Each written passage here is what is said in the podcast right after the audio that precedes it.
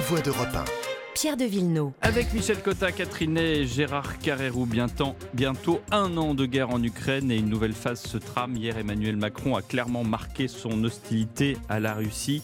Je parle de son intervention à la conférence de Munich sur la sécurité qui se déroule tout ce week-end en présence de 150 représentants gouvernementaux qui s'y retrouvent sans les Russes. Emmanuel Macron très clair, il faut mener les Ukrainiens à la victoire, les Russes à la défaite, et il n'y a plus de dialogue possible, dialogue diplomatique possible. Et en tout cas, c'est ça. Le moment n'est pas à la recherche. Euh, le moment n'est pas à la recherche d'une solution. On n'en est pas là. C'est vrai que euh, c'est la première fois où le, président de la République a euh, résumé l'état de ses réflexions, puisque on peut comprendre qu'elles aient changé, hein, mais ça c'est naturel. En tout cas, sur donc l'heure n'est pas au, au, dialogue, le conflit se rallonge, qu'on commence à dire, euh, que tout le monde commence à dire. Et surtout, moi, il y a une phrase que j'ai retenue qui est mmh l'Europe doit réinvestir sur sa défense. Ça, ça veut dire quand même une, espèce d'acceptation d'une économie de guerre ou d'une sorte d'économie de guerre qui obligerait chacun des membres de l'Europe, pas seulement à donner des armes à l'Ukraine, mais aussi à garder des armes pour eux. Oui. Et ça, ça me paraît vraiment un, état de mobilisation de, euh, de l'Europe qu'il n'avait jamais, euh, n'avait jamais envisagé et euh, qui est évidemment loin de. Il faut à un moment donné laisser la porte de sortie à Moscou. C'est une phrase un peu en mm. écho à ce que disait Zelensky quand il disait que mm. si l'Ukraine tombait, c'était l'ensemble de l'Europe qui allait tomber, mais, c'est une autre façon de le dire. Oui, je trouve. c'est le Oui, ça, que, que, que, Zelensky dise ça, c'est son, si j'ose dire, c'est son job. Son créneau. Et, c'est son créneau, bien sûr. Mais ce qui est très net, et, mais je l'avais esquissé la semaine dernière, mm. et, on n'était pas tous d'accord là-dessus. J'avais dit attention, il y a une inflexion Macron assez nette ah bah maintenant. Cette fois-ci, elle est plus que nette. Il faut vraiment euh, être dans le déni pour ne pas la voir. Et d'ailleurs, même l'éditorial du Figaro la souligne abondamment ce matin. L'inflexion, c'est que peu à peu, au début, on est passé d'une ligne, je dirais, crypto-gaulliste qui était la ligne attention, faut pas, faut pas, euh, euh, faut pas aller trop loin avec la Russie, etc. Tout ça, on l'avait souligné à l'époque on est passé à une ligne où on est devenu atlantiste. La ligne Macron aujourd'hui, hmm. c'est ce que j'appellerais la ligne de euh, Macron-Ursula von Leyen, c'est-à-dire les, les durs de la Commission européenne qui sont sur une ligne pro-américaine au maximum, hmm. et Macron, qui n'était pas sur cette ligne, hmm. peu à peu, de petit pas en petit pas, mais là d'un grand pas, a rejoint clairement cette ligne. Donc, est-ce qu'il y a un autre choix? Non, attendez, on a toujours un autre choix. On a toujours un autre choix. On a même le choix de ne pas être dans la meute. On a même eu le choix, et Chirac a eu le mm. choix à une certaine époque, en 2003. Euh, Jacques Chirac, était, il n'y avait pas beaucoup de gens, il y avait les Allemands, il y avait les Allemands et Chirac. Mm. Et, à part ça, les autres, ils étaient tous comme des petits toutous, à, commencer par les Anglais derrière le, président américain. Donc le choix, on peut l'avoir quand on veut. Aujourd'hui, Macron La guerre a estimé... est différente, ça n'a rien à voir. Il y a des différences, oui, sauf que... Ça n'a rien à voir. Il y a des, différences. Mais deuxième chose que je voudrais dire, c'est qu'il y a une chose qui va peut-être intervenir dans ce débat. Il y a, l'offensive russe, dont mmh. on verra. Mmh. Pareil qu'elle a commencé, disait le général tout à l'heure chez Dominique Tadei, enfin le, pas le général, mais l'expert militaire, il disait elle a déjà commencé sur le front. On ne voit pas beaucoup. Hein. Pour l'instant, on ne la voit pas trop. Mais il y a ça. Et puis, deuxièmement, il y a l'infléchissement de la politique américaine. Je vous renvoie là, je ne veux pas être euh, euh, trop long, hein, il y a un article excellent dans, Valeurs Actuelles là-dessus, sur l'infléchissement de la... Parce que n'oubliez pas, en Amérique, il y a un président qui va être élu dans un an. Ça sera peut-être Biden, ça sera peut-être quelqu'un d'autre, ça sera peut-être un républicain notamment.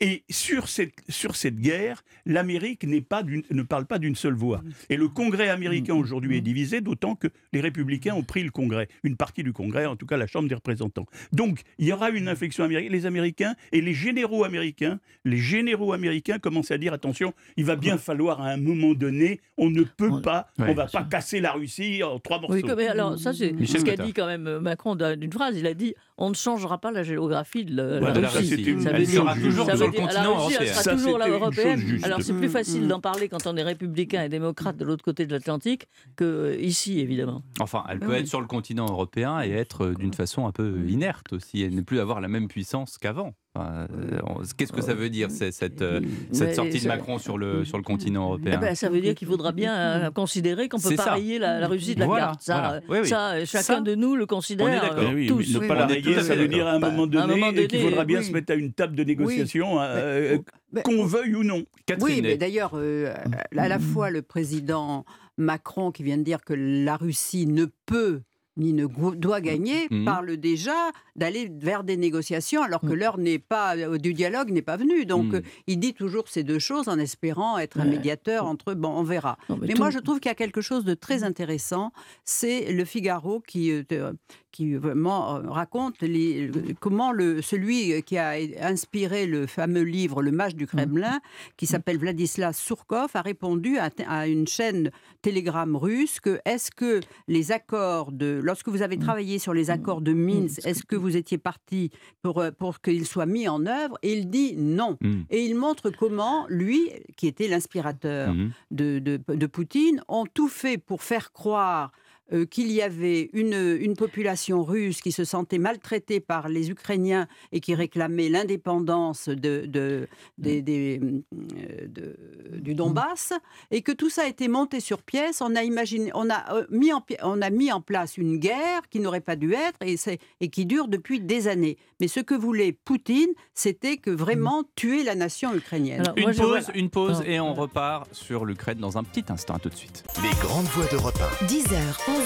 Pierre de Villeneuve. Retour des grandes voix avec Gérard Carrou, Michel Cotta et Catherine Ney. Je vous ai sauvagement euh, coupé dans votre débat. oui, Catherine Ney, parlons. non, mais je trouve que là, sur M. Sourkov, qui euh, sait de quoi il parle, puisqu'il a été alors, le grand architecte de ce mouvement séparatiste du Donbass à partir de 2014, et il a donné à cette chaîne 2300 de ses emails et de ceux de ses équipes qui montrent comment le, le pouvoir russe, enfin, a inspiré, à, à monter toutes les tactiques de subversion, l'usage de la violence, la sélection des activistes pour mettre le, le bordel, pour le coup, dans le Donbass et faire croire et lancer la guerre, mm. la guerre de, de, Moscou contre Kiev. Et donc, il y a eu des, des, des, milliers de morts des deux côtés, mais, mais il montre surtout que Poutine ne veut pas la paix.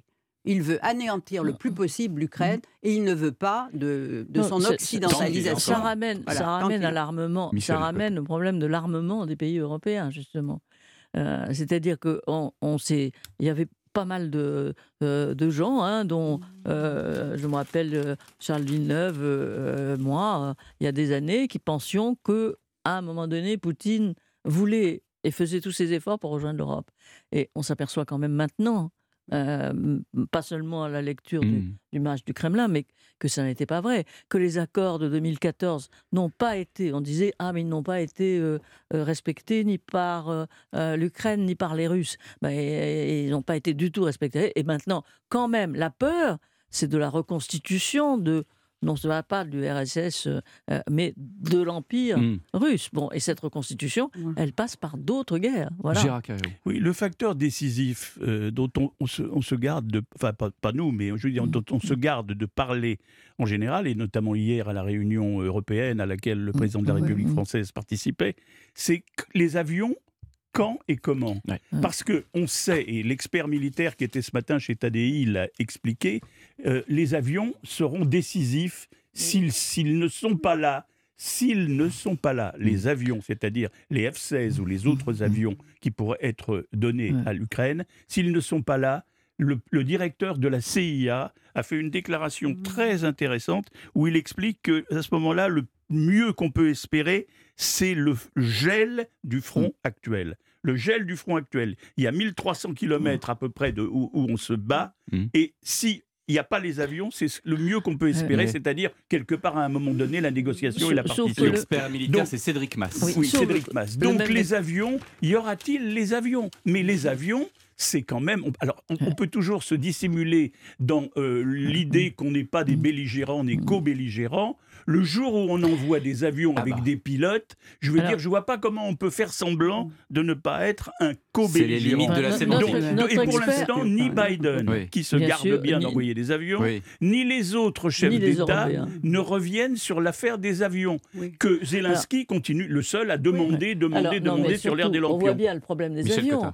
Euh, c'est que d'abord, il y a des avions ukrainiens qui volent, contrairement euh, oui, mais c'est des, vieux, des vieux zingues, oui. C'est des vieux, peut-être, mais ils volent, ce qui prouve que la Russie a perdu sa bataille de empêcher les, les, les, vols ukrainiens. Et deuxièmement, c'est vrai que si on envoie des avions, si c'est pour bombarder des F-16 juste pour bombarder la ligne de, mmh. la ligne de mmh. front, mmh. ça paraît excessif. Et on voit mal comment des avions américains de grande puissance ne finiraient pas finalement que ce soit une gaffe ou que ce soit volontaire, par taper sur le, euh, sur le territoire euh, de, la Russie. Et dans ce cas-là, en effet, c'est la guerre mondiale. Mmh, Catherine Non, mais avant de parler des avions, il faut parler aussi des chars léopards. Longtemps, mmh. Olaf Scholz a été euh, critiqué par les, Européens du Nord et de, qui avaient des chars léopards et qui disaient mais comment il faut l'autorisation, on veut les donner à l'Ukraine? Bon, et puis euh, le, chancelier qui était hier à Munich a aussi rappelé avec son ministère, son nouveau ministre de la Défense,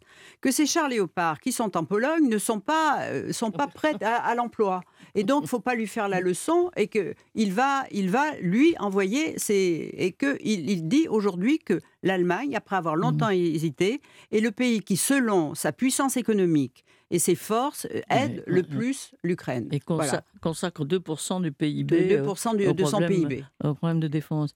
Euh, 10 heures. moi, je trouve un peu cette, que cette guéguerre entre qui fait plus, qui fait moins, euh, je trouve que c'est un peu euh, c'est un peu ridicule. Est-ce qu'on doit rappeler que les Polonais accueillent 4 millions d'Ukrainiens euh, dans leur maison Oui, oui mais enfin sur les camps? Mais, mais je sais bien que. Après, c'est parole contre parole. Oui, non, mais, je ne vais pas m'étendre sur le sujet pour les raisons que vous savez. Les Pays-Bas, les Pays-Bas qui ont des chars léopards ne peuvent pas les envoyer parce qu'ils sont, ils marchent pas. En gros, voilà, tous les léopards qui sont, qui n'ont jamais servi. Vous voyez, ce sont des.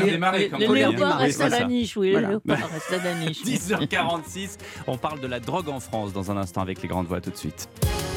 10h, 11h. Les Grandes Voix d'Europe 1.